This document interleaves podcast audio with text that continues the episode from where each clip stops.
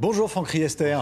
Merci d'être avec nous, ministre délégué euh, aux relations avec le Parlement. La finale de la Coupe de France demain, je sais que vous n'êtes pas ministre des Sports, mais c'est très politique, euh, puisqu'on attend le président de la République. Des militants anti-réforme des retraites attendent également le président de la République. Est-ce que Emmanuel Macron doit y aller à la finale? Oui, bien sûr, mais je crois que le, c'est lui qui prendra sa décision, bien évidemment. Euh, mais vous avez d'ailleurs dit dans votre question que ce, final de la Coupe de France était un rendez-vous très politique. Mais non, c'est un rendez-vous sportif. Et donc, euh, je l'appelle, moi, à ce qu'on fasse plutôt du sport que de la politique euh, lors de ce grand rendez-vous. Alors, selon l'AFP, je dis bien selon l'AFP, c'est la vérité de ce matin, il n'ira pas sur la pelouse, donc au milieu euh, de l'arène, au milieu du chaudron. Bon, ça peut se décider au, dernier moment. mais ça veut dire qu'il n'est pas aussi libre que ça de ses déplacements. Mais si, parfaitement. Vous l'avez vu hier. Mais attendez, d'abord, on verra ce que fera le président de la République. Euh, on, est quand même dans, une, dans un État où le chef de l'État peut prendre ses décisions de déplacement comme il le souhaite et, de la manière qu'il le souhaite. Euh, donc les choses sont, très claires. Il l'a démontré d'ailleurs hier. Il était à Dole sur un marché, euh, il a pu discuter avec les Français. Parfois c'était difficile, parfois il y avait un, débat d'idées avec contradiction, mmh. mais en liberté. Et vous savez, rien n'est mieux finalement pour le président de la République qui aime la confrontation, qui aime euh, le contact avec les Français. La vie des Français, pour lui, c'est pas le décor de la vie politique, c'est la priorité et la réalité. Et donc, il a euh, démontré hier, une nouvelle fois, que ce qu'il aimait, c'est débattre, échanger, écouter mais aussi convaincre que la politique qu'il conduit avec son gouvernement, avec la majorité, est, une politique qui va dans le sens de l'intérêt général et qui permet de répondre concrètement aux problématiques de nos compatriotes. Euh, sur, la, sur la méthode euh, des, menaces donc euh, autour de la, de la présence du président de la République au, Stade de France, avec des sifflets qui vont être distribués, avec des cartons rouges qui vont être distribués aux, spectateurs pour qu'ils les brandissent pendant, le, pendant le match. votre commentaire sur ces, sur ces méthodes? Écoutez, je vous ai dit, c'est un grand rendez-vous sportif. Faisons, mm. Maintenons-le comme un grand rendez-vous sportif. Plus largement, je crois que euh, la démocratie, c'est pouvoir manifester. La démocratie, c'est pouvoir faire grève. La, démocratie, c'est aussi respecter les processus démocratiques, et notamment les processus euh, de vote de la loi.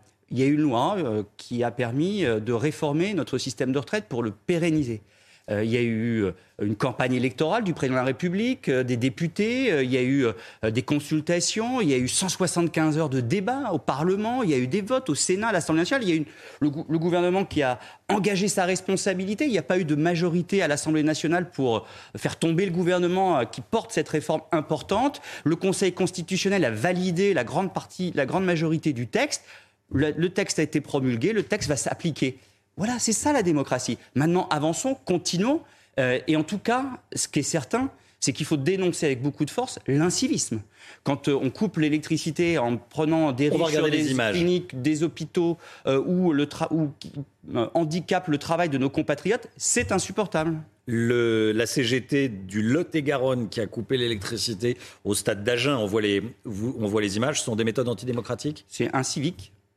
C'est incivique. C'est démocratique, c'est la... un civique. Hmm. Euh, la démocratie, c'est pas ça. La démocratie, c'est manifester, c'est faire grève éventuellement, mais ce n'est pas, euh, euh, à part des actes inciviques, mettre en danger parfois la vie des gens ou perturber le travail aussi de nos compatriotes au quotidien. On attend beaucoup de monde le 1er mai, donc lundi prochain. Euh, services de renseignement annoncent entre 80 et 100 000 personnes rien que pour la capitale, ce qui est, beaucoup, avec des craintes de violence. Ce sont également vos informations? C'est ce que vous craignez? Euh, En tout cas, j'espère que les choses vont bien se passer. Je fais confiance aux organisations syndicales, comme elles l'ont montré pendant euh, les débats sur euh, les retraites, qu'elles étaient en capacité, la plupart du temps, d'encadrer de la meilleure façon possible les manifestations pour que ça se passe dans le calme. et s'il y a des débordements, si certains veulent... casser, veulent mettre en danger la vie de nos compatriotes. Les forces de l'ordre, et je les salue une nouvelle fois, seront là pour, pour les protéger, nos mmh. compatriotes. Pour les autorités, policière, cette journée dépassera la seule question des retraites. Ce sera une journée fédératrice, je cite, autour du rejet profond de la politique générale menée par le gouvernement, euh, selon la note du, renseignement. Ce sont les policiers qui écrivent ça. Mm. Euh, vous ne pensez pas qu'il y a aujourd'hui un problème autour de la personnalité du président de la République? Non, je ne crois pas.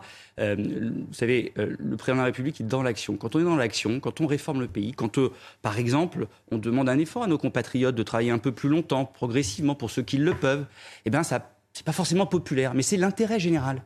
Et, je crois que les Français euh, euh, s'en rendent compte que le président est dans l'action avec son gouvernement, avec une stratégie qui est claire. C'est euh, de faire en sorte qu'on ait plus de travail, plus de croissance, un pays qui soit plus compétitif pour créer davantage d'emplois, davantage de richesses, pour ensuite financer tous les services publics dont on a besoin en matière de santé, en matière d'éducation, en matière de sécurité, en matière de justice. Et c'est ça euh, qui est la clé de la stratégie de notre euh, président de la République et du gouvernement en matière économique et sociale et plus largement en matière de politique. Mais si cette réforme est si bonne pour le pays et pour les Français, pourquoi est-ce qu'elle euh, est si contestée? Au-delà des clivages, d'ailleurs, quand on regarde tous les sondages, droite, gauche, au-delà des clivages. Mais parce, que, mais parce que ça a toujours été le cas. Elle a été mal expliquée On peut toujours mieux faire, mais en tout état de cause, euh, demander un effort à nos compatriotes, c'est pas forcément populaire. Et dans les euh, réformes des retraites précédentes qu'il y a eu, il y a toujours eu euh, une forme d'impopularité, une forme de manifestation, voire d'opposition, même parfois très forte, au texte. Mais ce qui compte, c'est l'intérêt général. C'est d'être clair dans le processus démocratique, dire avant d'être élu ce qu'on va faire après, tenir ses engagements. Et c'est ce qu'on fait avec cette réforme de la retraite, sans être obtus, sans être bloqué sur des positions. Regardez ce qu'avait pris préconisé le président de la République ou dit le président de la République dans sa campagne. Il voulait reporter l'âge légal de départ en retraite à 65 ans. Finalement, c'est 64 ans. Donc il a écouté. Nous avons écouté les organisations syndicales, nous avons écouté les forces politiques et nous avons euh, finalement voté un texte qui est un bon texte qui permet de sécuriser euh, notre système de retraite par répartition, qui est le pilier de, de, notre modèle social, et deuxièmement, de nous donner des marges de manœuvre financières, parce que en travaillant davantage, on crée davantage de richesses pour financer nos priorités en matière de hmm. progrès, en matière de services publics, en matière de sécurité, en matière de défense. À chaque déplacement de ministre, ou presque, il y a des euh, syndicalistes qui euh, tapent sur des casseroles. Est-ce que ça commence à fatiguer certains ministres, comme on le dit dans la presse ce matin? Non, vous savez, le dialogue, le dialogue, le, dialogue, le débat, la discussion avec nos compatriotes est toujours plus fort que le bruit des casseroles. Euh, et je pense que. Il n'y a pas de ministre qui commence à en avoir un peu marre. Non, mais vous savez, quand on est ministre, on sert son pays.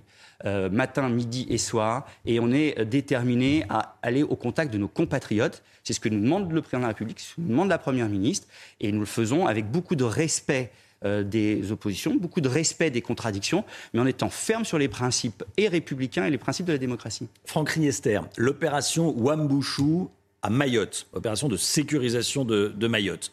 Euh, les Comores, l'île voisine, rechignent à reprendre leurs euh, ressortissants pour le moment. On n'arrive même pas à imposer aux Comores de récupérer leurs ressortissants, euh, qui sont en situation illégale en France, bien sûr. Est-ce que ce n'est pas le symbole de l'impuissance de l'État à régler les problèmes d'immigration?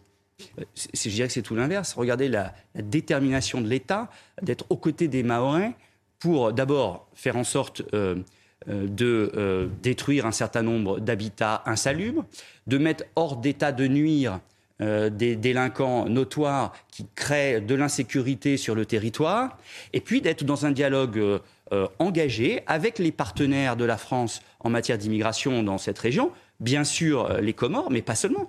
Il y a un certain nombre euh, de ressortissants du Sri Lanka, euh, du Kenya, de Madagascar, de l'Afrique des Grands Lacs qui sont repartis dans leur pays. Et nous sommes dans un dialogue avec le, gouvernement des Comores pour faire en sorte qu'il y ait davantage de retours de ces immigrés clandestins vers les Comores. Il y en a eu 25 000 l'an dernier en 2022. Il ne faut pas oublier. C'est-à-dire qu'il y a une détermination très forte. Il n'y a pas de liaison maritime. Elles sont coupées. Est-ce qu'il faut couper les aides aux Comores si elles ne se montrent pas plus coopératives? On est dans un dialogue engagé mmh. avec euh, le gouvernement euh, de ce pays pour faire en sorte qu'ils puissent récupérer euh, leurs ressortissants. C'est bien légitime, c'est bien logique et c'est l'état d'esprit qui est le nôtre. Bon. La loi immigration, euh, repoussé au calendrier grec après l'automne Non, pas du tout. Euh, ben, vous n'avez pas écouté la Première ministre euh, à l'automne. Ah, je bien écouté, mais je traduis. Non, non, ben, vous traduisez mal, pardon de vous le ah, dire. À l'automne, à l'automne hmm. quoi qu'il arrive, ce qu'il faut comprendre, c'est que, vous le savez, nous sommes dans une majorité relative. C'est-à-dire que nous avons une majorité, il n'y a pas de majorité alternative. Nous avons par exemple, nous, la majorité présidentielle, 100 députés de plus que la NUPES. Euh, et quand le gouvernement est battu, c'est le, rassemblement des contraires, entre la, France insoumise et le Rassemblement national notamment. Euh, mais nous sommes en majorité relative. Donc pour faire voter les textes, il nous faut aller chercher des députés des oppositions constructives. C'est ce qu'on a fait depuis le début du quinquennat. Je rappelle qu'il y a eu 24 textes de votés sans utilisation du 49.3 en allant chercher des majorités relatives plus larges. Donc ça marche de travailler intelligemment, discutant avec les oppositions constructives, en écoutant leurs remarques, en en tenant compte, avec ce travail remarquable que font les députés de la majorité mmh. vers leurs collègues des oppositions constructives pour trouver des majorités. Et c'est ce que nous allons faire pour l'immigration.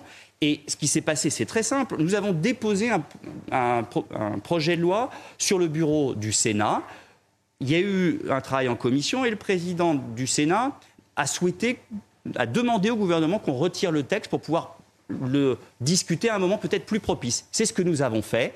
Nous discutons notamment avec les LR, qui sont le partenaire avec lequel nous imaginons pouvoir avoir un accord sur ce texte dans, dans l'avenir, pour faire en sorte de trouver les voies de passage, le point d'équilibre. Un compromis, c'est pas forcément nous rester sur nos positions, euh, les LR rester sur les leurs, c'est trouver un compromis. Donc on, essaye de trouver un compromis avant le dépôt du texte. C'est ce que nous avons fait sur un grand nombre de textes, dès l'amont du dépôt du texte.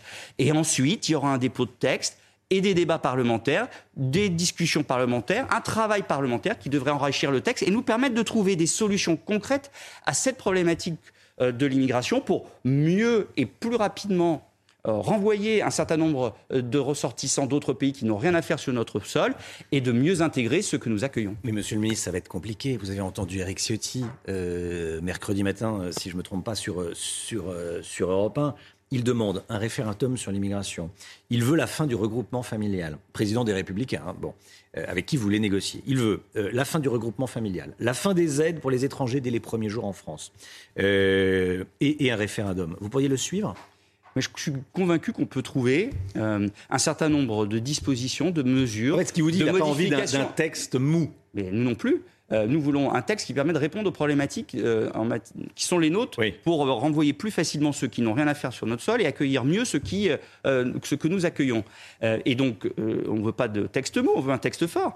et on n'est peut-être pas aligné sur tout avec les républicains. Mais vous n'êtes peut-être pas aligné sur tout, pour l'instant vous êtes aligné sur j'allais dire presque rien. Bah, écoutez, euh, sur le, si, si, bien sûr qu'il y a un certain nombre de, sujets sur lesquels, bah, sur l'immigration, on a un certain nombre de sujets, sur la simplification, bah, sur la simplification des procédures, sur le, fait qu'il y ait moins de recours possibles mmh. euh, pour euh, contester un certain nombre de décisions de justice, pour donner des moyens aux forces de police, de gendarmerie, de la justice pour faire face à l'immigration. Regardez ce qui se passe aujourd'hui avec la décision qu'a prise la, première ministre et le ministre de l'Intérieur. Non, c'est pas la marge. Non, je, pardon, c'est pas la marge de prendre des décisions, de donner des moyens. Parce qu'il y a, il y a la loi, mais il y a aussi d'autres choses que la loi. Il y a aussi euh, l'action résolue qui est la nôtre pour euh, lutter contre tous les trafics et notamment les trafics d'êtres humains. Regardez la décision qui a été prise en concertation avec les élus des Alpes-Maritimes de renforcer les équipes de police et de gendarmerie et de justice pour faire face à euh, l'arrivée d'immigrants, notamment de Tunisie en ce moment à la frontière italienne avec les Alpes-Maritimes.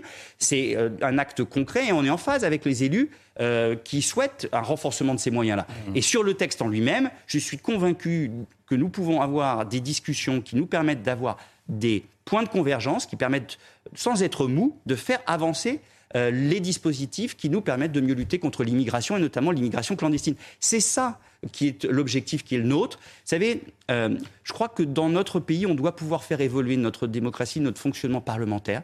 On l'a démontré depuis le début euh, du quinquennat avec 24 textes votés avec des majorités plus larges. C'est pas que chacun reste sur ses positions ancrées, c'est de répondre concrètement aux, problèmes de nos compatriotes en rapprochant les positions, en trouvant des voies de passage et des points d'équilibre qui permettent de régler les problèmes de nos compatriotes. Franck Riester, euh, hier, Jordan Bardella, le président du Rassemblement national, a dit qu'avec l'abolition de la peine de mort en France, l'échelle des peines s'était effondrée. Comment est-ce que vous avez réagi en entendant ça?